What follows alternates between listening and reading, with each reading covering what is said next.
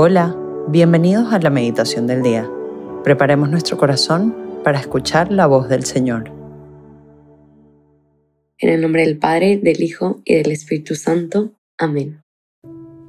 Espíritu Santo, damos gracias por este día, por este momento de oración, por este momento de gracia en donde nos invitas a voltear la mirada a ti Gracias por todo el bien que has hecho en nuestras vidas, por todo el amor que has derramado en nosotros y en nuestros seres queridos y en nuestros amigos y nuestra gente cercana. Te queremos pedir que en este momento de oración vengas a cada uno de nuestros corazones, vengas y te hagas presente, nos reveles qué es lo que hoy tienes para nosotros. Hoy viernes 22 de julio, día de María Magdalena, vamos a meditar en el Evangelio de Juan 20, de los versículos del 1 al 2 y del 11 al 18.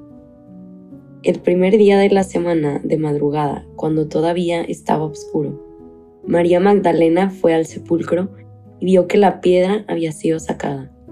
Corrió al encuentro de Simón Pedro y del otro discípulo al que Jesús amaba y les dijo, Se han llevado del sepulcro al Señor y no sabemos dónde lo han puesto. María se había quedado fuera llorando junto al sepulcro.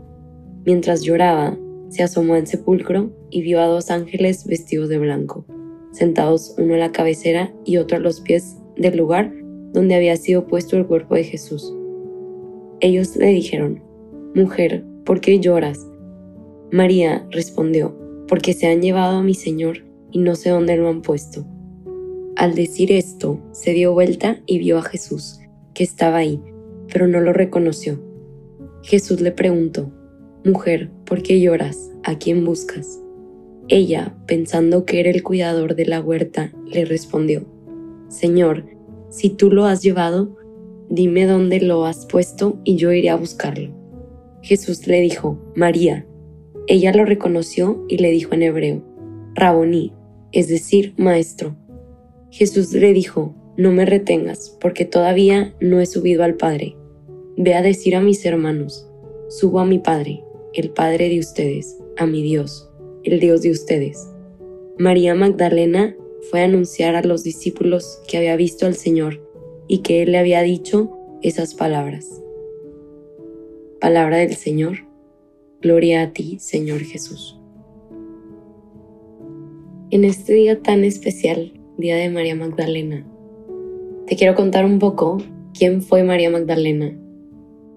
Probablemente ya hayas escuchado de ella y sepas un poco de su historia.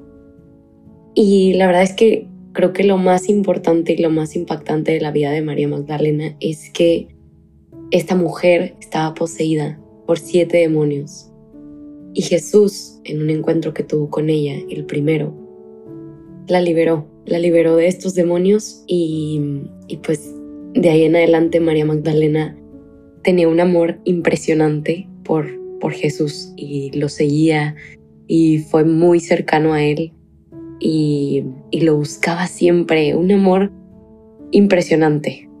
Y creo que para todos es muy esperanzador este pasaje, ya que el Evangelio nos muestra a un Jesús resucitado.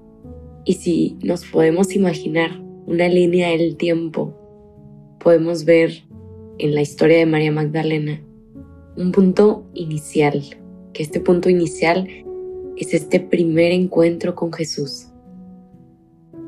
Y podemos adelantar rápidamente la historia y llegar a este punto que definitivamente no es el punto final en la historia de María Magdalena, pero es un punto importante. Jesús se le apareció a María Magdalena y fue la primera que lo vio resucitado, en su cuerpo, resucitado. Y es por eso que es un punto importante en la historia de María Magdalena.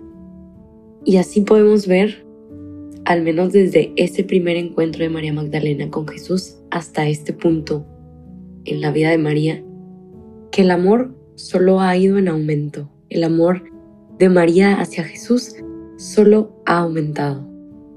Y en este día tan especial, en estos momentos de oración personal, te quiero invitar a que tomes una hoja y una pluma y hagas tu línea del tiempo, con los momentos fundantes de tu fe, los que más hayan marcado tu corazón, buenos, malos, difíciles, llenos de gozo, de desolación, de consolación, los momentos que hayan sido, pero momentos fundantes en tu relación con Jesús, en tu vida, y esto para que puedas ver todo el amor que el Señor ha cosechado en tu corazón y en tu vida.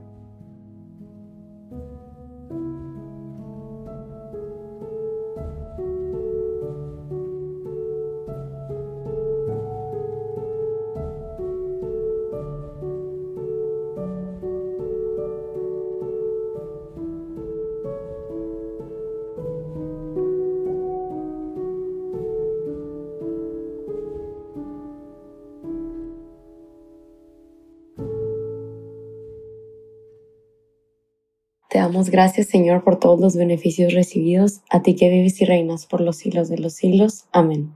Cristo Rey nuestro, venga tu reino. María, Reina de los Apóstoles, enséñanos a orar.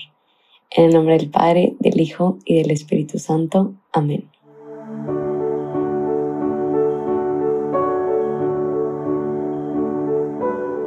Te invitamos a que permanezcas unos minutos más en oración y deja que el amor de Dios transforme y reina en tu corazón. Nos escuchamos mañana.